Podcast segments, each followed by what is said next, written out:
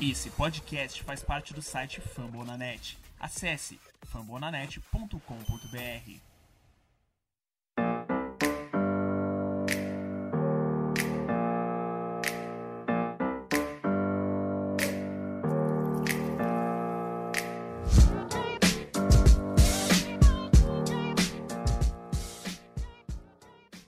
Fala torcida do Sangue Roxo, estamos aqui de volta com mais um Minnesota Vikings podcast, o seu MVP, dessa vez o de número 71.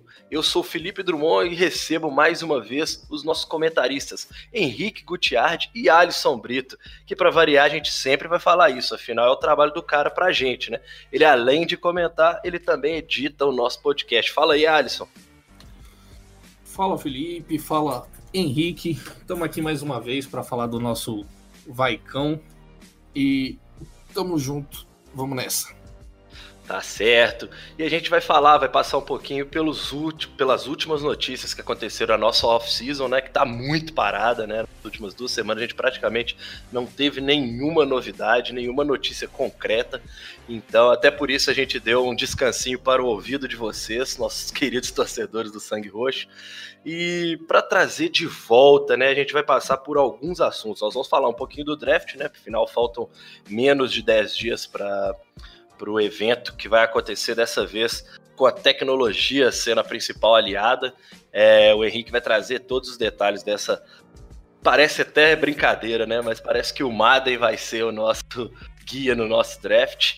E também, né, a gente vai falar do que, que aconteceu de melhor nas últimos, nos últimos 12, 13 dias, que foram os dias que a gente não gravou o nosso MVP. O nosso podcast né, faz parte do site Fambonanet e você pode escutá-lo pelos principais agregadores de podcast, Spotify, Deezer, iTunes em qualquer lugar que você esteja. Então solta o som que nós vamos começar o nosso assunto sobre o nosso Vaicão.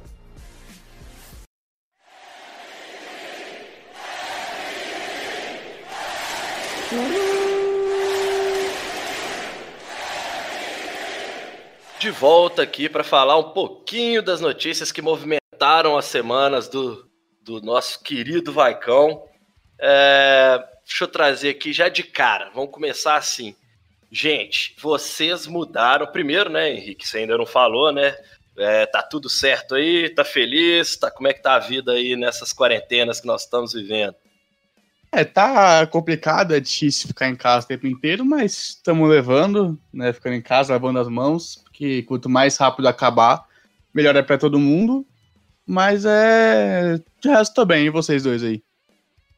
Eu tô tranquilaço, ainda tô aqui, né, com minhas três filhas. A loucura de ficar de home office para mim é um pouquinho mais difícil, porque a gente precisa entreter três crianças enquanto trabalha durante o dia. Você, Alisson, como é que tá aí suas quarentenas? Tá, cara, tá eu tô ficando maluco já de, de ficar em casa, cara. Tô, eu fico, fico vendo, vendo jogo, vendo série, trabalho um pouquinho, mas a verdade é que eu já tô. Se essa quarentena demorar muito para acabar, provavelmente eu vou ficar doido da cabeça, velho, de ficar preso em casa. Daqui a pouco eu sei que tá mordendo o cachorro, né? É. Mas é isso aí, fique em casa, tá? Lavem as é, mãos, como isso é verdade. Aí. Lavem as mãos, use máscara para sair de casa. Agora que eu que sou de Belo Horizonte, a partir de sexta É difícil. Eu, é eu vou dar uma dica para vocês. Vou dar uma dica para vocês. Fiquem em casa como se estivesse passando um jogo do Packers lá fora. Deixa os ricota felizes do lado de fora e fique em casa mais feliz. Tá certo. A gente vai passar para a gente começar então nossos, nosso debate semanal, que agora virou de duas semanas, né? Já que não tinha muitas notícias para a gente comentar.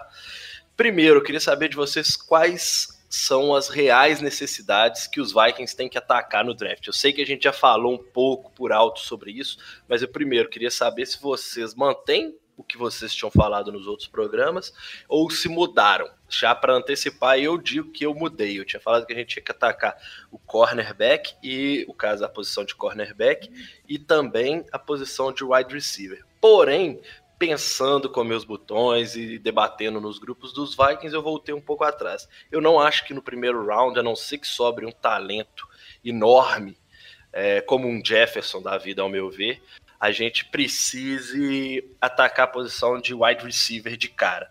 Por quê? Primeiro que vão sobrar talentos para o segundo round, ao meu ver, que vão ser generosos pra, para os Vikings, e porque a gente já tem o nosso wide receiver 1 e a gente contratou um possível wide receiver 2. Caso a gente tenha um, um novo talento grande nessa posição, a gente terá um, dois e três, sendo o nosso novato o número 2. Caso o talento não seja tão grande, a gente vai estar olhando para um wide receiver número 3. Então, eu retiro essa posição. Então, acho que a gente tem que ir de edge e de corner. E aí depende dos nomes que ficarem disponíveis para a gente nas escolhas 22 e 25. É, vou pedir primeiro para o Alisson começar com a opinião dele sobre esse assunto. Pode mandar a bala, Alisson.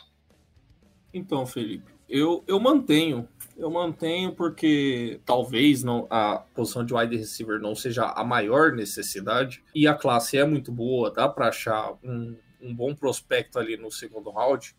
É, tem um gap, né?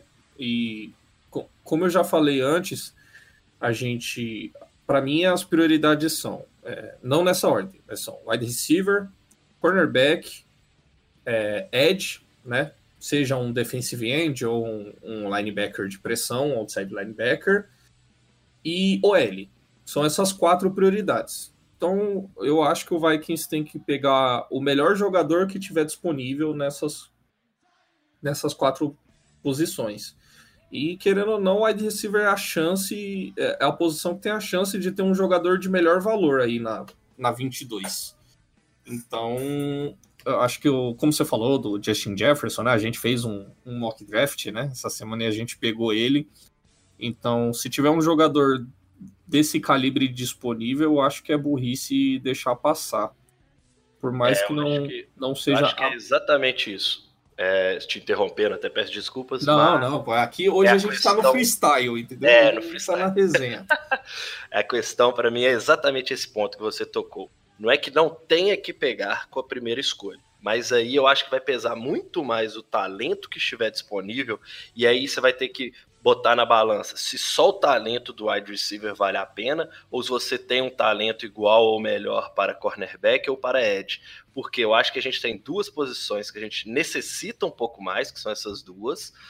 Porém, se você tiver um talento que vá ser top 10 nos próximos 3, 4 anos, né, a médio prazo, pelo menos, no, na posição de wide receiver, não tem como você deixar de fazer essa escolha.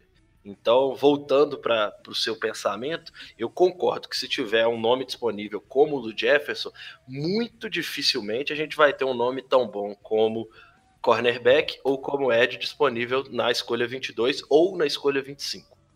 É, teve mock draft aí que até o Jerry Judy sobrando aí na 22 pro Vikings.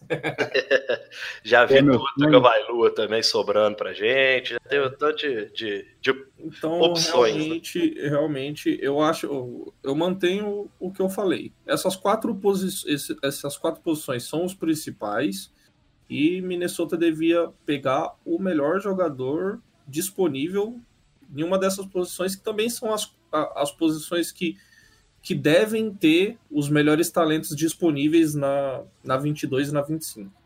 Então, seja que vá com um wide receiver e um edge, um cornerback e um edge, um cornerback e um wide receiver, desde que, esteja, que pegue o melhor talento ali disponível, para mim vai estar tá de, de grande tamanho.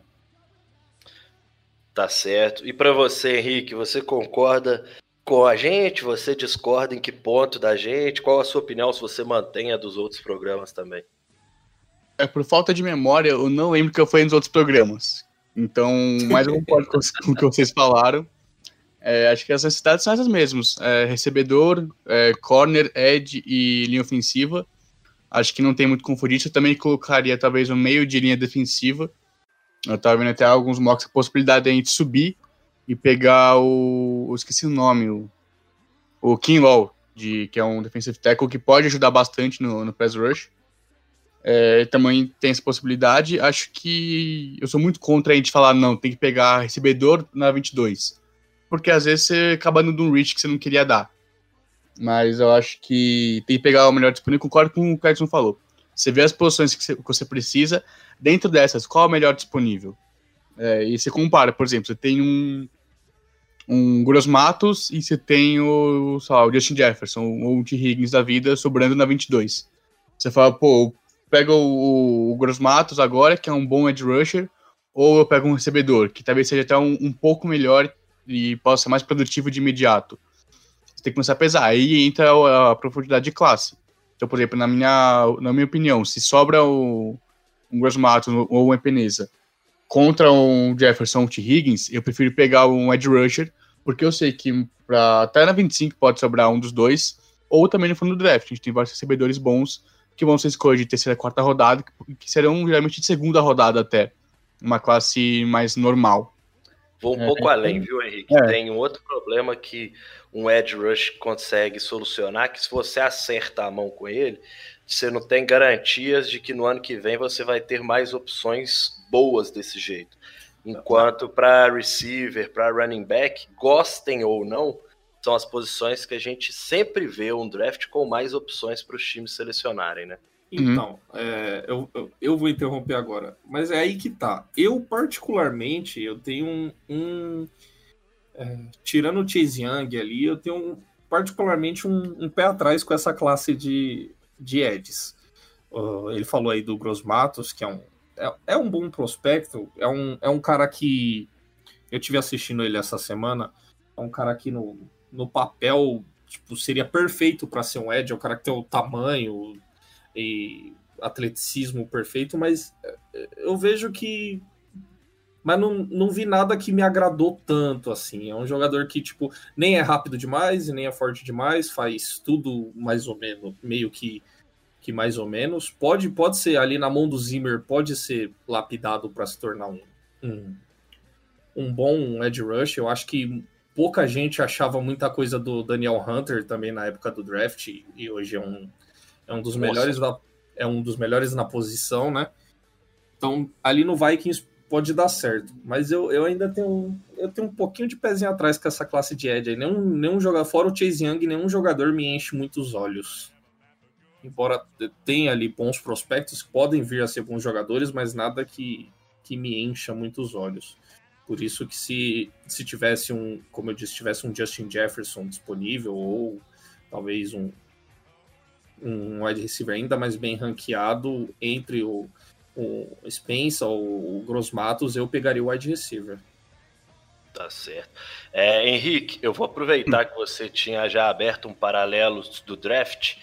É, explica também um pouquinho pra gente a questão da tabela, né? Porque hoje, hoje a gente está gravando no dia 14, né? Uma terça-feira, e a gente teve uma discussão em um dos grupos dos Vikings sobre uma possibilidade dos Vikings dar um trade down, só que a pessoa meio que ainda não tinha captado como é que funciona essa questão de dar troca. Ela estava olhando de pegar duas escolhas, a 34 e a 44 dos Colts, pela nossa 25 e a gente falou que era uma loucura, porque nem a conta fecha, né? Então, já que você tinha até falado a questão de necessidade, de peso, de valores de uma grande escolha no draft, já emenda com esse assunto aí também. Então, a tabela que o Felipe falou é uma tabela. Eu não lembro agora o nome do cara que ajudou a criar essa tabela, mas ele basicamente falava que toda escolha de draft tem um valor. Então, sei lá, a escolha 25 que a gente tem, o valor dela é 1.200 pontos. Para você ficar para você, para uma negociação ser boa para os dois lados, os dois valores têm que chegar mais ou menos num, num valor aproximado. Então, e vai decaindo a cada escolha, a cada rodada, vai decaindo o, valor, o número de pontos que, um, que vale. Então, por exemplo, a, a gente tem 1.200. Para a gente sair da primeira rodada e ir para a segunda, a gente perde a escolha de quinto ano, é, que é um negócio muito importante, que os, os times gostam bastante de ter uma opção de quinto tanto que tive vários times que sobem, geralmente lá entre 30 e 32, para pegar um prospecto um pouco mais cru, para ter um ano a mais para desenvolver ele. Então o gap de pontos entre uma rodada, entre a primeira rodada e o resto é bem alto. É, então essa escolha provavelmente acho que ela não fecharia o, não chegaria perto dos 1.200 pontos, por exemplo, que a 25 valeria. Acho que ela ia acabar batendo em 900 pontos mais ou menos. Aqui só dando hipótese, não sei quanto vale cada escolha. Mas é basicamente isso. Essa tabela fala, essa, essa tabela específica. Tipo, não é um negócio que todos os times usam como regra. Mas alguns times realmente usam isso, é um pouco modificado. Então, é, você tem que colocar um valor próximo do que o time vê a, a escolha. É basicamente, ficou meio confuso, mas é, é mais ou menos isso.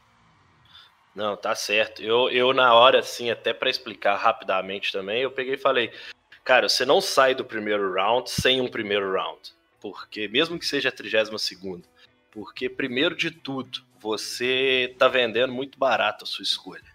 Independente de quantas escolhas de outros drafts estiverem vindo. Porque você deixa de estar no primeiro dia, vamos começar já assim, não vou nem falar na, tecnicamente falando, igual você citou o fato da, do, do, quinto ano de contrato que você perde esse direito. Você você deixa de estar presente no primeiro dia do draft, você deixa de analisar os melhores prospectos de um draft, você deixa de poder pegar um talento top ou mediano de draft que vai caindo, e aí você poderia dar uma trade com a sua primeira escolha, é, uma trade para poder selecionar esse talento caso ele chegue a uma posição que aí você consiga fazer a oferta para isso. E aí a questão para mim é muito seguinte: os Vikings têm duas escolhas hoje, esse ano, no primeiro round, é a 22 e a 25. Para mim, a gente tem que fazer essas escolhas. Agora, obviamente, no dia tem times que fazem certas loucuras. A gente já viu Mitchell Trubisky virar três escolhas de primeiro round e era o Mitchell Trubisky no fim das contas, né? Então, para pensar o quão caro pode ser, é só fazer a análise em cima dessa que foi a do Trubisky. Os Bears trocaram a vida deles, a, a saúde de um time inteiro em busca de um quarterback que podia ser o futuro da franquia. Subiu uma escolha só, né? É, é o ah, Mitchell né? É, vale então, dizer, foi pra subir da 3 para 2. Então, não é da 34 para 25. Não, sim, isso que eu tô citando, assim, pra você ter ideia, você subiu duas posições e você pagou a sua vida. Não, tudo bem que, que a gente. É, foi muito, né, da 3 para 2, mas a gente sabe que, tipo, falar da 34 para 25, tipo, é, as picks no top 5, top 10 do draft tem um valor muito maior, maior. do que uma, uma escolha de, de 25, por exemplo. Com certeza. Mesmo assim, é, os caras arriscaram. Draft, é, draft é sempre loteria. Não, não é assim exato. Não né? tem, não tem, não, não há certezas no draft. Os caras arriscaram, pagaram demais, achavam, achavam, acharam que era o cara, né? É que nem, tipo, é, por mais que tenha sido espetacular a, a temporada do Joe Burrow, não é certeza que ele vai se adaptar à NFL. Não é, não é certeza que o Bengals vai gastar a sua primeira escolha e, e que o, o jogador vai ser o titular deles pelos próximos 20 anos. É, claro, a análise que, que, que possa se fazer em cima disso, né? Mas draft é sempre é sempre loteria. A gente já cansou é. de ver aí bons hum. jogadores, excelentes jogadores de college não, não vingar na NFL. A gente, Richard Sherman era quinta escolha, era quinto round. Russell Wilson era terceiro. Eu brinquei aquele dia que quando eu boto a cabeça no travesseiro, eu sonho com a gente pegando um quarterback no terceiro, quarto round e esse cara virando o nosso franchise quarterback. Ste Stephon Diggs, quinto round. Adam Thielen nem draftado nem foi. Nem draftado, undrafted player, assim como Tony Romo no caso dos, dos Cowboys. Então a gente tem historicamente alguns jogadores que sequer passam pelos, pelo Combine, por exemplo, e lá na frente vira o, o Butler do, do, dos Patriots, que foi o cara que deu o título contra o Seahawks, que fez aquela interceptação, também é um jogador que não foi draftado, viu, Belichick? Assim, achou ele. Assim como, a, também. assim como a gente tem o contrário também. É o caso do, do Josh Rosen aí, ó de, de Menzel, jogadores. Menzel, Russell. Isso. Demarcus Russell são... é bom, que esse cara. Já marcou. O mais é que tem é o Ryan É. Que são jogadores que são tipo, jogadores que foram muito bem avaliados para o draft, para serem escolhas de primeira rodada e não, não deram certo na NFL. Foram escolhas jogadas no lixo. Então, é muito. É também é. Tom Brady foi a escolha histórica, escolha 199. 199. então é isso, assim. Não, não é tem do, como a gente. Russell, é legal que o draft dele foi. Primeira escolha, Eli Manning. Segunda, Jamarcus Russell. Terceira, Larry Fitzgerald. Quarta, é... foi quem a quarta? Foi o Rivers, não foi? 2004, acho que foi o Rivers. Bem capaz de ter sido o Rivers. Então o Russell ficou no meio de três Hall da Fama. E ele é um bust desgraçado. É, isso é muito difícil, isso é foda, cara. Mas então, já que a gente já passou um pouquinho pelo draft, é, já convido vocês que próximo programa ele vai ser especial sobre o draft que acontece na quinta-feira, dia 23, a partir de quinta, né? Quinta 23, sexta 24 e sábado 25. É, e aí a gente vai gravar um programa especial, vamos trazer outros convidados para participar pra, com a gente. Como a gente ainda não tem a confirmação de ninguém, eu não vou prometer nomes. Mas vem, vem coisa boa aí para vocês. E Henrique, voltando, como eu tinha anunciado no início do programa, é, a tecnologia esse ano, né, graças a essa quarentena de combate ao coronavírus, a tecnologia vai ser a grande aliada da NFL, né? Fala um pouco para a gente que, que são esses preparativos, como que a NFL está trabalhando esse draft à distância, esse draft tecnológico, né? esse draft de audiovisual. então, por motivos de segurança, os, a, as, funda esqueci, as equipes não estão fechadas, então é, treino fechado, front office está fechado, ninguém pode entrar na, nas facilities, que é como eles chamam, esqueci o termo em português. Então, é todo mundo em sua casa, não pode ter, é, se na casa do GM, é cada um na sua casa, conversando, acho que eles vão usar o, o Zoom, se não me engano. É, vai ter uma linha segura, pro caso de algum problema com a internet, vai ter uma linha segura, que aí qualquer coisa, hoje o GM só fala, tipo, vou é escolher tal cara. Vermelho. É o telefone é. vermelho na NFL. O telefone vermelho para caso de algum problema com, de conexão com a internet. É, o Roger Goodell, comissário, também vai estar na casa dele, vai anunciar as escolhas de lá, jogadores cada um na sua casa, é, e o EA, hum, só pra, pra aparecer um pouco, fez um negócio que eu achei até que engraçado. Quem sabe que no, no draft, na primeira rodada principalmente, o Gudel vai anunciar as escolhas e os jogadores cumprimentam o Gudel. Alguns dão um aperto de mão, alguns dão um abraço, outros, sei lá, vão dar um pulo no, no Gudel, quase quebra ele, quase quebra ele no meio. É, então aí Podia, perguntou para os atletas é, como que eles queriam que fosse isso, como eles queriam que fosse essa cena, e eles vão recriar isso usando o, o Madden, que é o, o jogo de futebol americano.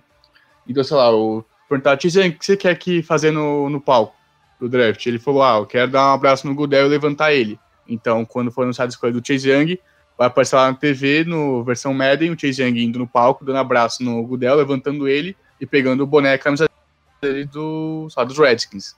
Um negócio que eu achei muito legal, acho que vai ser bem divertido de ver. Pelo menos no começo, depois talvez fique um pouco ruim, porque a gente sabe que estraga tudo no final. Mas é, em resumo é isso. Né, estão tomando todas as precauções. Vai ter um, uma simulação que eles vão fazer só para ver se vai funcionar tudo, para ver se tem alguma falha que eles têm que corrigir antes do draft. Acho que vai ser nesse fim de semana, se não me engano, ou começo da próxima semana a simulação. Tá certo. Alisson, você está acompanhando alguma coisa sobre draft? Você gostaria de complementar alguma informação que a gente já deu aqui? Não, sobre isso não. Sobre o, a questão da transmissão, tô bem por fora mesmo. Só sabia que ia ser online mesmo. Mas esse, esse lance do Madden eu acho muito legal. E... É bom que já cria os jogadores, né? Como a gente é. fala. É um pouco triste, né? Porque, tipo, eu tava bem empolgado pro draft desse ano pelo fato de, de ser em Las Vegas, né? Tinha, tinha aquilo que falaram que os jogadores iam ir de barco, né? Porque o palco é no meio de um rio, né? Os jogadores iam. é, tinha isso aí, que os jogadores iam ir de barco até o palco para ir lá receber o, receber o boné e falar com o Godel lá. E, tipo, ia ser mó show, tá ligado? Um bagulho super brega, que eu acho muito legal. Mas, né, infelizmente, dado o cenário mundial aí, não vai ser né? possível. Né? Não vai ser possível, e então essa ideia aí do, do Madden vai ser pelo menos divertida. Mas foi um pouquinho triste. Eu queria.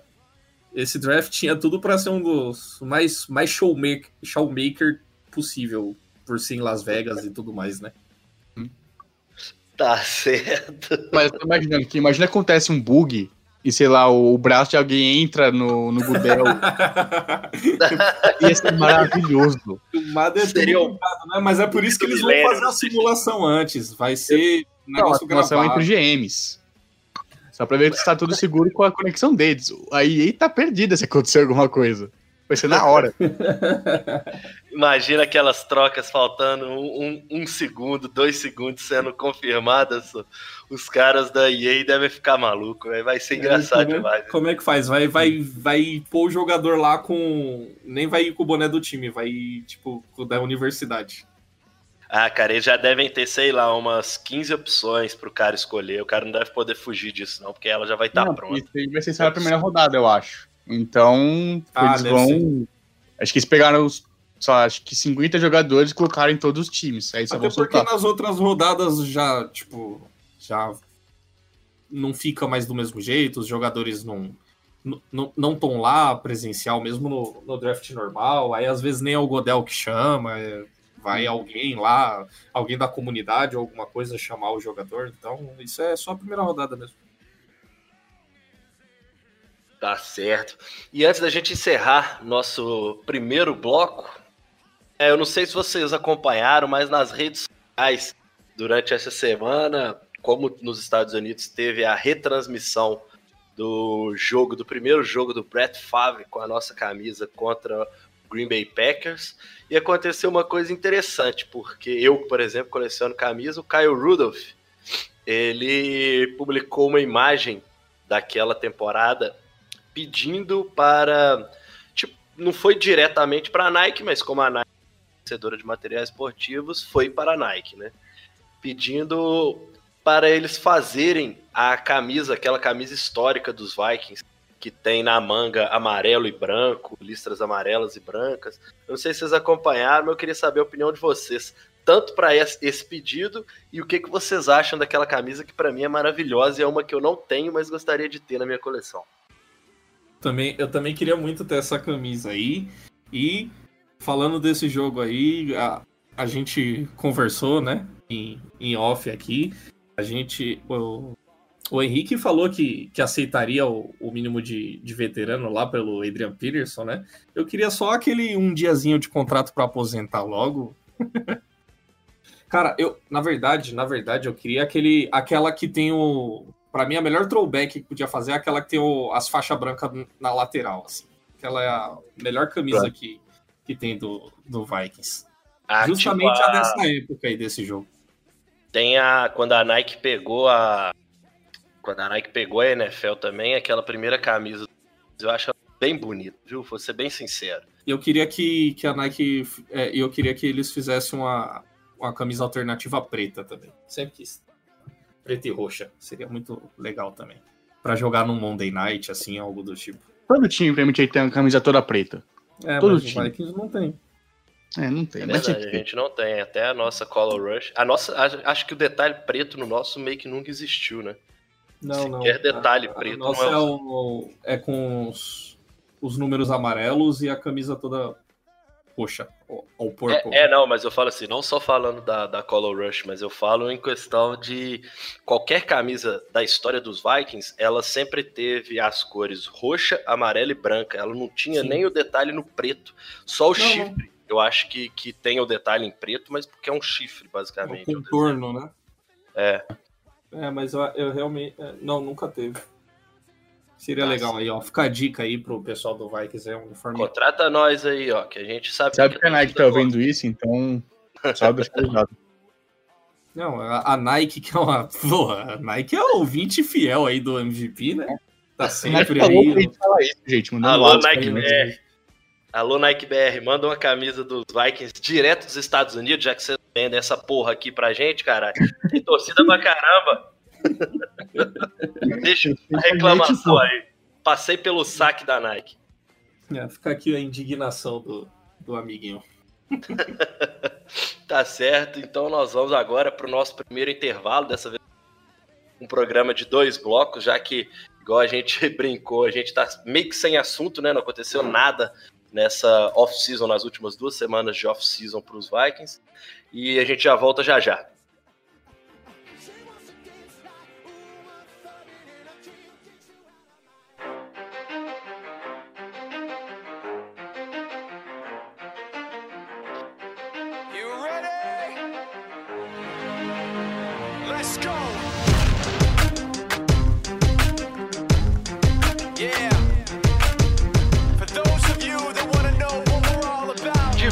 Volta com o nosso MVP de número 71. É, agora a gente vai para o nosso Garbage Time. Brinquei no início do programa, que agora nós vamos pegar alguns comentários, algumas conversas que nós tivemos nos últimos dias nos grupos, nos principais grupos dos Vikings, redes sociais, sobre algumas coisas que tanto a torcida criou, páginas criaram para ganhar Ibope e também para mexer e instigar aquela, o desejo né, da torcida do Sangue Roxo. E para começar esses assuntos, eu queria saber se vocês viram Watson nos Vikings, uma troca entre Minnesota Vikings, que daria o Kirk Cousins mais uma escolha de primeira rodada, pelo Watson, quarterback do Houston Texans. Primeiro, Alisson, você gostaria, vamos falar primeiro se você gostaria, depois a gente fala se ela é possível, se ela é viável. Se eu gostaria, né? obviamente, obviamente que eu gostaria. Meu sonho sempre foi meu sonho o Vikings ter um, um quarterback jovem que, que possa comandar a franquia pelos próximos, sei lá, 15, 20 anos, talvez. É, se o nosso franchise quarterback, um quarterback para mim vindo do draft, né? Não é o caso, mas é um, um quarterback ainda muito jovem, está em contrato de calouro. E a gente já, já tem o seu talento provado, né? A gente sabe o que, que o Deshaun Watson pode fazer. Para mim, hoje, top 5 na NFL. Então, não tem nem o que dizer sobre isso. Jamais diria não para isso. Acho improvável que aconteça, se bem que o GM deles é meio louco da cabeça, né? Mas que eu gostaria sim, sombra de dúvidas. Você, Henrique, primeiro, antes, antes da gente entrar no assunto do possível, vamos falar se você gostaria, o que você acha dessa troca. É, gostar, acho que qualquer torcedor gostaria. O Watson é um cara que a gente já viu é, ele jogando, a gente tem uma boa amostra dele, é um cara incrível. Não sei se colocar em top 5, mas top 10 pra mim com certeza. E ele é um cara, eu gosto porque ele é muito inteligente. É, você vê algumas entrevistas dele pós-jogo, é, ele realmente analisando a, a defesa pra, no, no pódio de imprensa. Isso é um negócio que eu acho muito legal, porque mostra que ele não tá só vendo espaço, tipo, depois do snap, ele tá vendo o que ele está fazendo, ele sabe onde vai ter um espaço e o que ele pode fazer. Além, obviamente, do que ele consegue fazer com as pernas. A gente viu ele no jogo de playoff contra os Bills, quebrando um, um tackle entre dois jogadores e soltando um passe que no final acabou dando a vitória para eles naquele jogo. Então o Watson acho falar, que é um. Aquilo que ele fez contra os Bills, ele fez em vários jogos, em vários momentos. Não, é só pra dar o mais recente. Que é um cara com um talento absurdo. Acho que, sem dúvida, vai ser o, melhor, o segundo melhor quarterback do draft de 2017. E só o segundo, porque tem o Mahomes, o Mahomes é um absurdo. Mas agora entrando em meta, se é possível e se vai acontecer, não vai acontecer. É, o Bill Bryan é um idiota, pelo Bill O'Brien aconteceria. Mas acontece que o Kansas ele tem um, um, peso morto no nosso cap muito grande. Então, se a gente faz essa troca, acaba prejudicando um pouco nisso que a gente ia ter que se desfazer de alguns outros contratos grandes para abrir o. só para aliviar o peso morto do, contrato do Cousins. Mas eu adoraria ter o Sean Watson no nosso time. É, eu sou eu sou apaixonado pelo, pelo Deshaun Watson, porque eu falo, inclusive, que o nível que ele apresenta em certos momentos é talvez comparável só ao Mahomes. Então, se a gente conseguisse um, um quarterback desse, é, eu ajudaria até doando meu, meu fígado, por mais que meu fígado já é todo zoado. Sonho meu demais, sonho meu demais.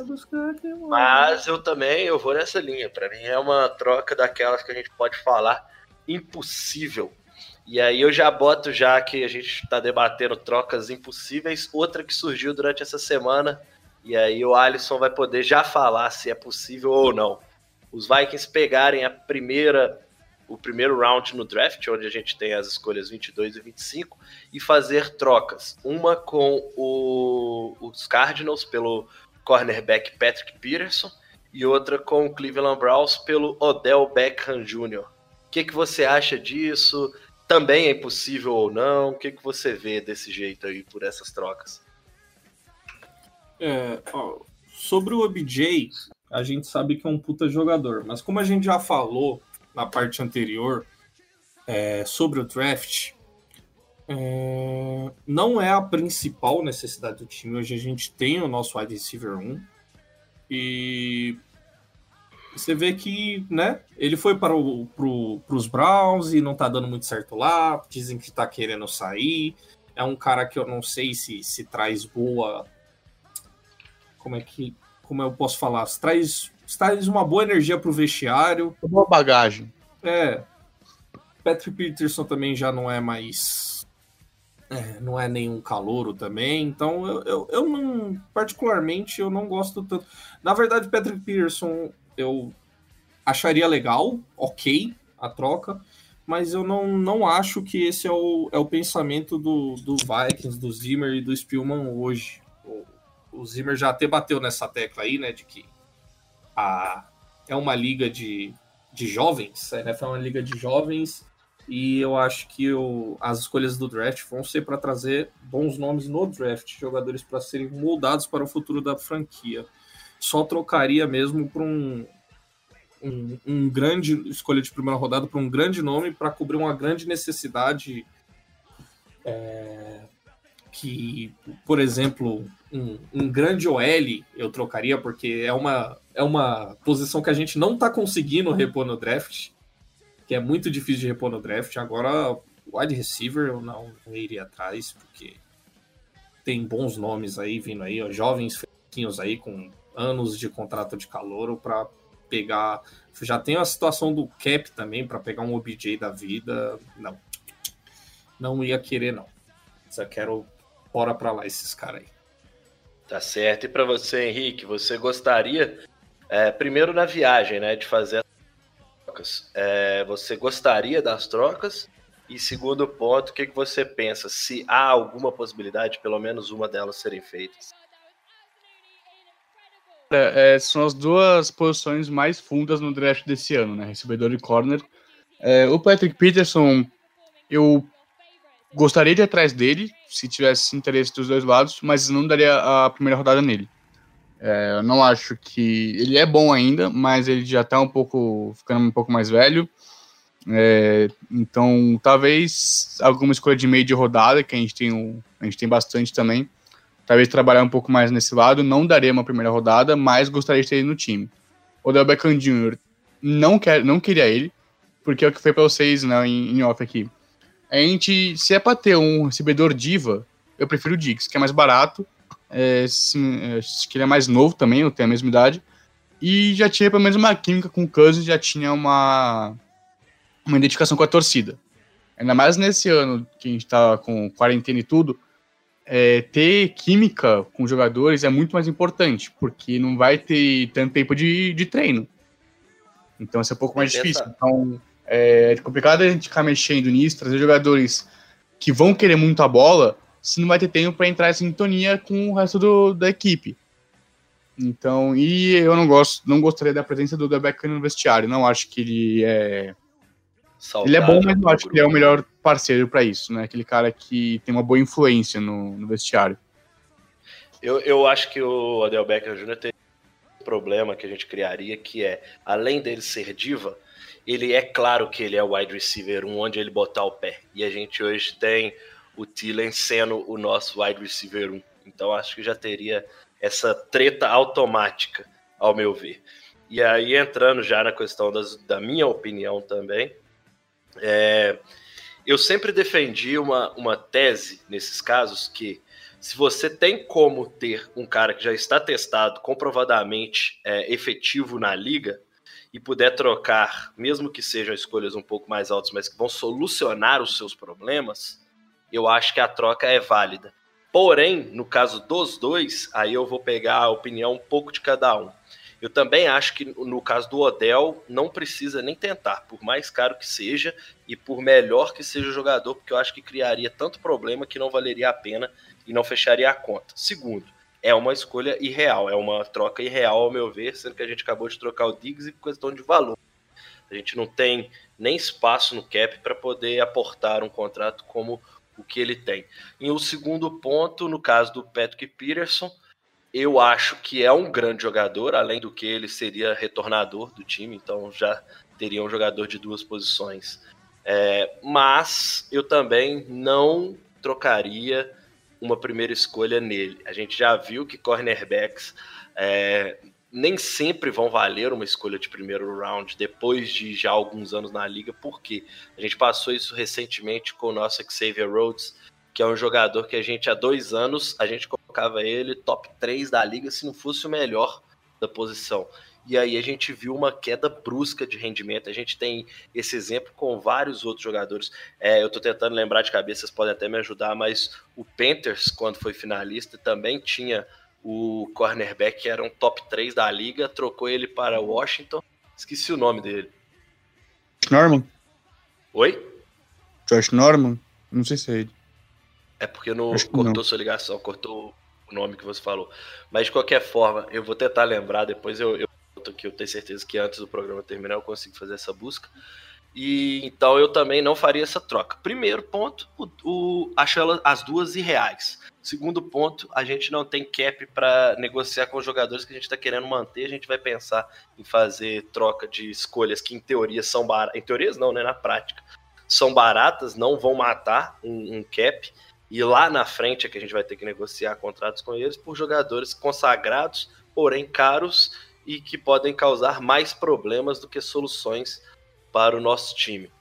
E aí, passando já para o próximo ponto, é, eu vou separar para a gente poder falar bem um pouco de cada um. Possibilidades de ídolos, de ícones com a camisa dos Vikings estarem de volta ao time. O primeiro deles, a gente já falou nos programas anteriores, mas como esse assunto teima em seguir vivo, já que ele não assinou com ninguém, o Griffin está no mercado. Para vocês, é uma boa os Vikings tentar, porque como ele ainda está no mercado, quer dizer que ninguém está pagando o que ele está pedindo. Né? Um jogador desse calibre, a gente sabe que automaticamente, quando ele se declara free agent, todo mundo vai conversar e vai ver o preço dele. Então, se até agora ele não agradou ninguém graças ao preço. Será que vale a pena os Vikings serem incisivos e tentar buscar ele de volta para ter novamente a nossa dupla da voadora, né? Que era Griffin e Hunter. Pode começar, Henrique, já que eu comecei muito com o Alisson.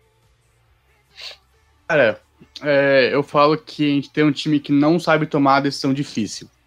É, e essa é uma decisão extremamente difícil e eu acho que a decisão certa para mim seria não ir atrás do, do Griffin. É, Griffin é um bom pass rusher ainda. É, ainda seria de utilidade, mas o contrato dele não seria barato, provavelmente. A gente não queria fazer 13 milhões esse ano. Acho que ele não ia aceitar uma coisa menos de 9, 8 milhões, que é uma, a gente não tem dinheiro para pagar isso. Mas 8 eu é, pago. Mas acho que a gente não tem dinheiro. Se a gente fizesse isso, que a gente não ia conseguir assinar com as escolhas de draft.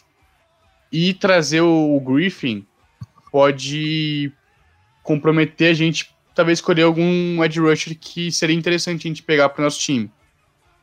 É, não estou falando de nenhum específico, mas é uma porta que você acaba fechando. Então, sabe, às vezes tem um edge rusher muito bom que acaba caindo na primeira, na primeira rodada, mas você fala, tipo, pô, será que vale a pena pegar esse cara aqui, sendo que eu tenho o Griffin e o Hunter? Então você acaba deixando passar porque você trouxe um cara de 31 anos em contrato alto, que eu acho que não precisava. É, e sobre o. Se for, se for né, que os times ainda não pegaram ele, eu tava vendo uh, no, no Twitter que os times estão é, perguntando muito para ele sobre o sobre 2018, né? Que teve aquele incidente, teve aqueles problemas mentais dele e tal. É, e tem gente preocupada com isso, né? Porque afinal o cara teve um, um ataque e ficou várias semanas sem jogar. Então os times estão preocupados porque não querem pagar um, muito para um cara que possa acabar fazendo isso de novo. Então acho que esse é o principal motivo dos times não terem, de ninguém ter assinado com ele ainda.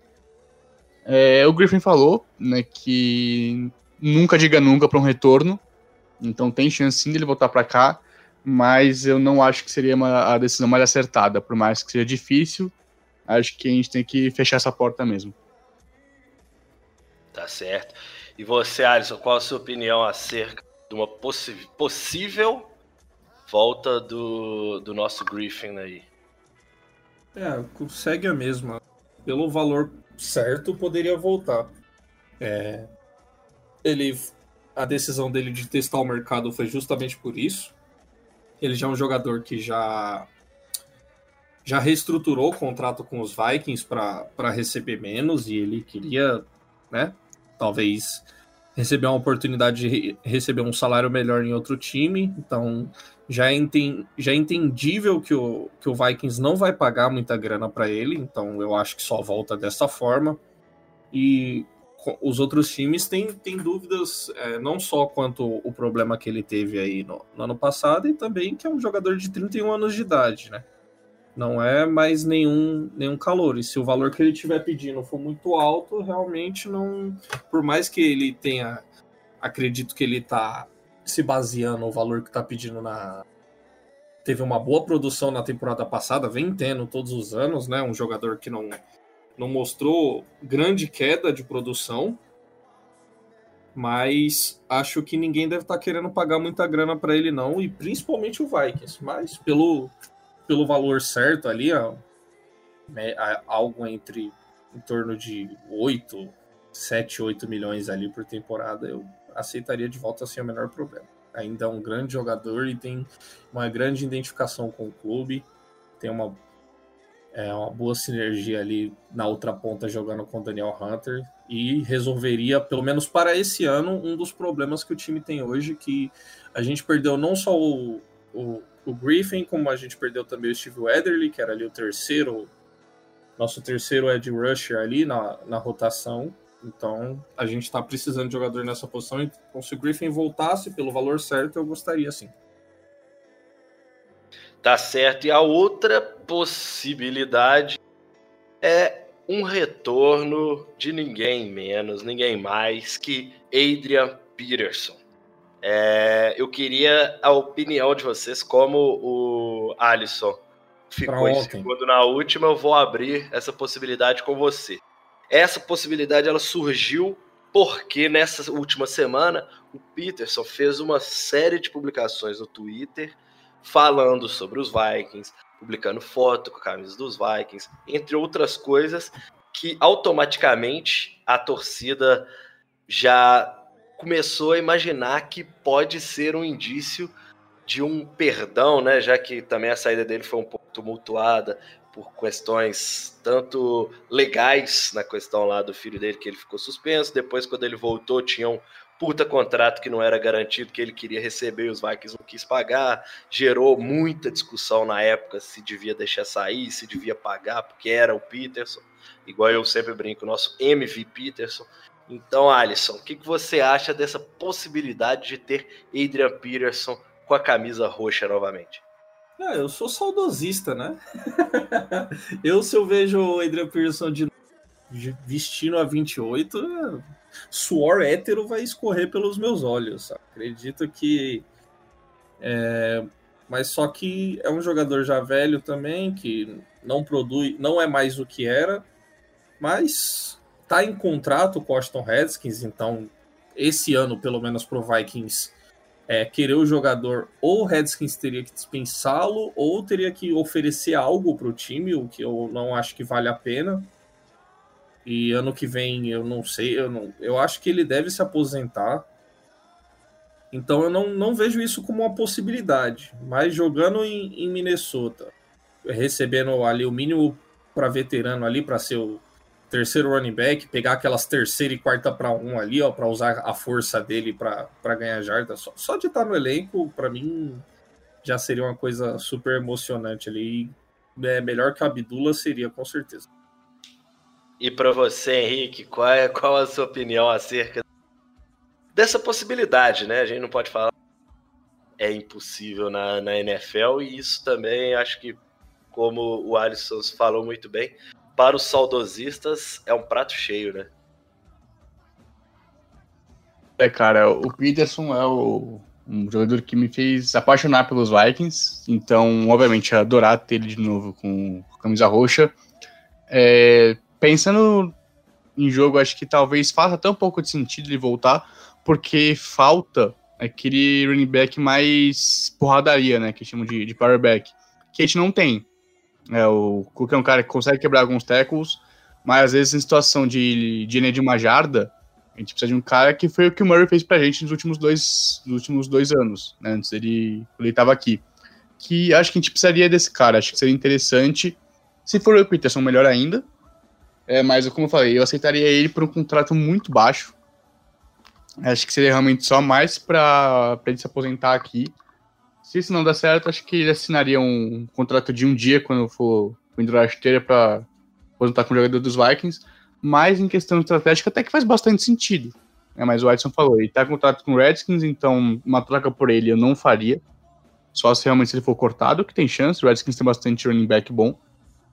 Mas seria interessante. Ele ainda tem um pouco de gasolina para queimar. A gente viu ele ano passado com os Redskins. Foi até que bem em alguns jogos. Teve umas jogadas que lembraram o antigo Peterson, inclusive contra a gente. Naquele, acho que da semana 8. Eu, eu vou é... te falar que eu vibrei na hora dessa jogada. Eu liguei o foda-se que era contra os Vikings só porque Não. eu torci tanto é tempo pro, pro Peterson. Foi, na hora me deu aquele negócio de azar que é contra o meu time. Eu preciso ver. Assim, não foi touchdown, foi uma jogada boa, tô nem aí. É, não, mesmo que fosse touchdown, eu não tô ligando, não. Eu tava, eu tava feliz pelo cara. É, só só para aproveitar, já que eu falei que eu prometi que eu ia falar antes do, do fim do programa, é o Josh Norman, o cornerback que tinha deixado. O, o Henrique comentou. Eu falado quando cortou. Ah, até porque para mim tinha cortado, mas era o Josh Imaginei Norman. Imaginei que mesmo. fosse também.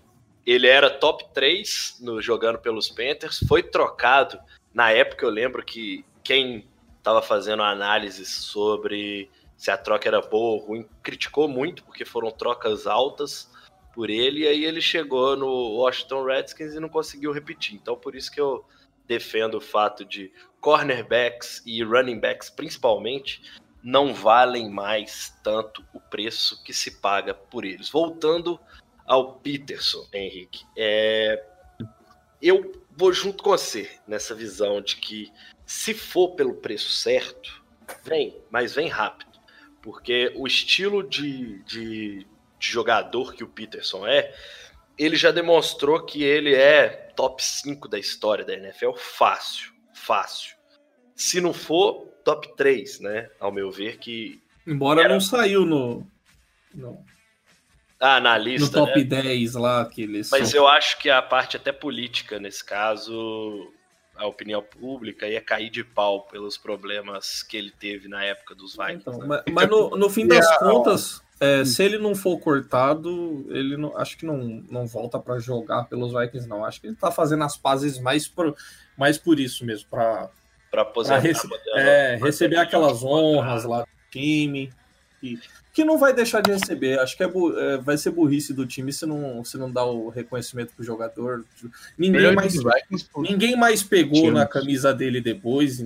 A gente sabe que vai ser aposentada, então acho que não, é, eu, tenho eu, dúvidas quanto a isso. Eu vou um pouquinho na linha do, do Henrique. Talvez se a gente pudesse, às vezes, trocar uma escolha de sétimo round, aquelas é, escolhas que você meio que joga na lata do lixo, porque você joga para o alto e vê se dá certo, essas coisas. Para mim, talvez valeria a pena para ter ele de três. Até pelo seguinte, como o Henrique falava que ele teve alguns lances lembrando o velho Adrian Peterson, eu acho que não foram nem lances. Ele vinha tendo jogos constantes no início da temporada. Se você lembrar os números, inclusive, dele no início da temporada passada, o Peterson vinha tendo jogos constantes, bons jogos constantes, só que ele tá velho. Você exigir que ele não canse, é, a fibra muscular dele permita que ele jogue 16 jogos no mesmo nível, eu acho que é algo muito, tipo assim, a exigência é muito grande. Então, se você consegue trabalhar o, o Peterson para ser o seu terceiro running back e usá-lo em, em, ocasiões certas para o estilo que o Peterson sabe fazer, e aí é onde ele se provou um dos melhores jogadores da história, é, eu vejo que seria uma aposta muito boa dos Vikings. Mas aí que entra. Será que ele voltaria para ter um ano que ele não vai saber se vai ser bom, para ter um ano sentado de terceiro? Ou será que ele ainda tem pretensões de ser o, running back 1 ou 2 como ele é no Washington? Então tem muita coisa assim para se estudar, né? Primeiro ponto para se estudar, mas eu ainda vejo que é um cara que, como terceiro, mas sendo usado bem, ainda tenha um pouquinho de gasolina no tanque. E aí, como ele é um. Aquele negócio que a gente tem que falar, é um incomparável, um like no order na história da liga, você nunca pode pensar que um cara desse é igual falar mal do Larry Fitzgerald hoje. Tá, mas tá velho, mas e daí, cara? Ele é bom. Ele simplesmente ele segue sendo um cara bom. Você pega um running back no auge dessa carreira dele, no ano passado ele, ele fez 15 jogos. Deixa eu pegar aqui certinho só a idade. Um cara que tá com 35 anos. E aí, no último ano dele jogando, ele fez 15 dos 16 jogos, nem todos eles como running back 1, e teve 898 jardas, cara. É quase mil jardas aos 35 anos. Então, assim, eu acho que é uma boa aposta para você ter, principalmente na nossa situação. É um jogador que a gente sabe que é questão de torcida, questão de seguidores mesmo, vai ser uma coisa assim, vai ser histórico, uma temporada histórica de despedida do Adrian Peterson, porque eu também acho que ele não dura essa temporada e a próxima. Então, se for para fazer uma, uma despedida com ele jogando, tem que ser agora.